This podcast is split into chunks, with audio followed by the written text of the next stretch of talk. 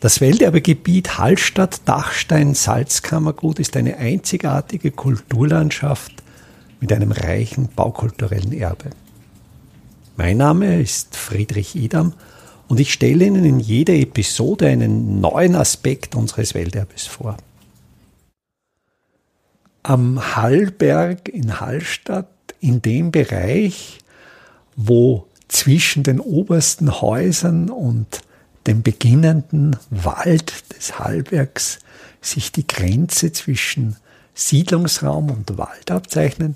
Dort steht eine Reihe von Haselnusssträuchern. So auf den ersten Blick würde man diese Haselnusssträucher dem Wald, dem Naturraum zuordnen, aber Hallstatt ist eine Kulturlandschaft. Kulturlandschaft bedeutet, diese Landschaft ist seit Jahrhunderten durch die Kultur, durch den Menschen geprägt, geformt. Da ist nicht mehr sehr viel vom ursprünglichen Baumbestand vorhanden. Das waren ursprünglich fast reine Tannenwälder, die fielen dann dem hohen Holzbedarf der Salzindustrie zum Opfer. Und dort finden sich auch eben diese Haselnusssträucher. Und die Haselnuss hatte über Jahrhunderte im Wirtschaftsraum der Salzindustrie eine ganz besondere Bedeutung. Aus Haselnusszweigen wurden Fassreifen gefertigt. Und jetzt ist natürlich die Betrachtung interessant, wozu brauchte man Fassreifen, wozu brauchte man viele Fassreifen in Hallstatt? Und da kommen wir dann auf die Verpackung des Salzes. Das Salz, welches in Hallstatt produziert wurde und traunabwärts verschifft wurde, dieses Salz musste wegen des Transports am Wasserweg gut wasserdicht verpackt werden. Und da war die Verpackung der Wahl das Fass oder ein kleines Fässchen. Fässer werden ja manchmal auch als Kufen oder die Teile des Fasses als Kufen in Deutschland wird der Fassbinder auch als der Küfer bezeichnet. Und diese kleinen Fässchen, diese kleinen Salzverpackungen hießen Küfeln.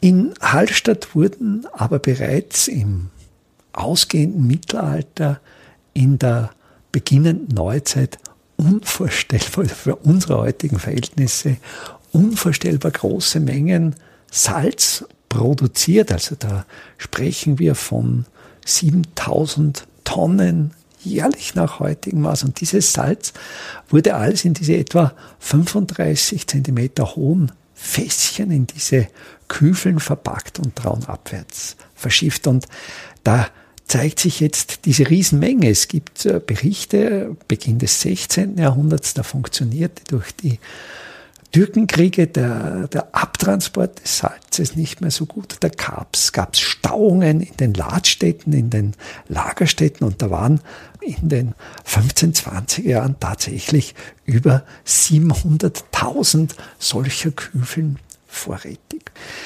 Wie diese Küfeln aussehen, ist uns durch einen ähm, eigentlich sehr, sehr schönen Zufall ist uns der Abguss eines Küfels eins zu eins erhalten geblieben. Es gibt in Wien am Neuen Markt den Providentia-Brunnen von Raphael Donn. Also am Neuen Markt steht der bronzene Abguss des 19. Jahrhunderts im Belvedere, das Original aus einer Bleizinnlegierung. Und der Barockbildhauer Raphael Donner hat an diesem Brunnen einerseits in der Mitte die Providentia, die Figur der guten Herrschaft, der klugen Herrschaft dargestellt. Und es geht hier bei dem Brunnen natürlich auch um die Wasserversorgung Wiens.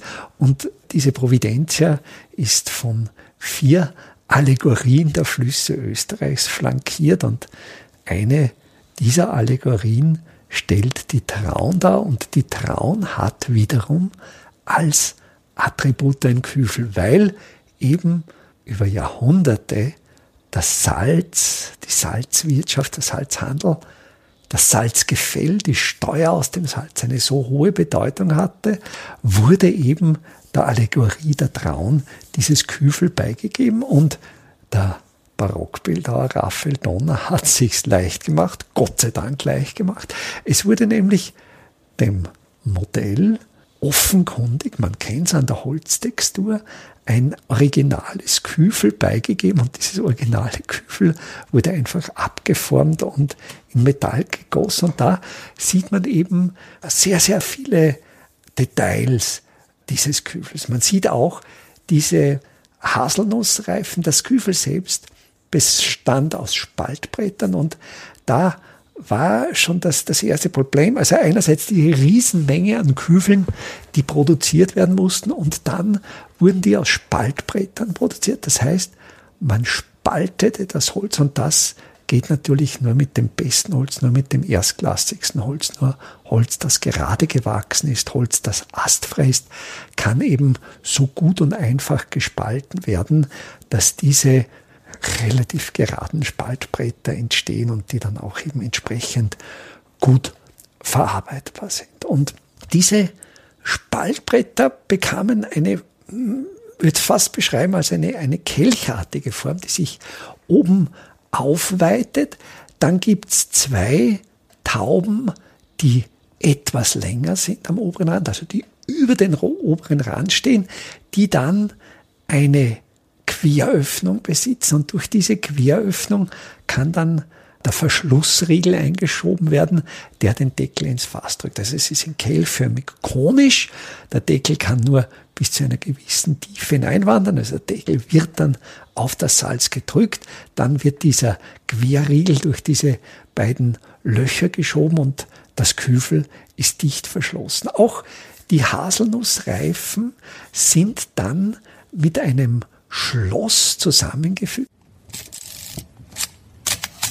Das ist eine ganz besondere, formschlüssige Verbindung, wo die beiden Enden der Haselnussrute ineinander gesteckt wurden und durch diese formschlüssige Verbindung, ich äh, stelle da bei der Kapitelmarke ein Bild dazu, dass man es auch wirklich sieht, wie diese beeindruckende Holzverbindung gemacht wurde. Und die war dann extrem auf Zug belastbar. Das heißt, man hatte eine Verpackung, die rein aus Holz bestand. Metallreifen, eiserne Ringe wären einerseits teuer gewesen, andererseits wären sie vom Salz angegriffen worden und diese reine Holzverbindung konnte eben vom Salz nicht beschädigt werden. Und jetzt sprechen wir von Millionen solcher Küfel und keines ist mehr im Original erhalten geblieben. Also es ist das Verpackungsmaterial eines Massenprodukts, ein Massenprodukt, das über Jahrhunderte in Verkehr war und es ist verschwunden. Und das könnte auch für unsere Zeit fast Vorbild sein, wie man ein Verpackungsmaterial erzeugen kann, das ökologisch abbaubar ist oder das verwertbar ist. Man kann natürlich davon ausgehen, dass diese Küfel, solange sie noch brauchbar waren, zweitverwendet wurden als Behälter und wenn sie dann eben zu Bruch gingen, nicht mehr brauchbar waren, dass sie dann schlicht und einfach als Brennholz oder weil natürlich diese Spaltbretter der Küfel so gut spaltbar waren, da konnte man dann Späne herstellen, um eben ein Feuer leichter entzünden zu können. Und von dieser riesigen Industrie der Küfel, von dieser Millionen Stückzahl ist übrig geblieben. Ein Abguss bei einem Brunnen in Wien, ein paar Blätter in den Archiven, wo diese Küfel dargestellt wurden, teilweise Berichte über die Küfel und die Haselnusssträucher in der Kulturlandschaft des Hallbergs in Hallstatt. Welterbe Hallstatt erscheint alle 14 Tage neu.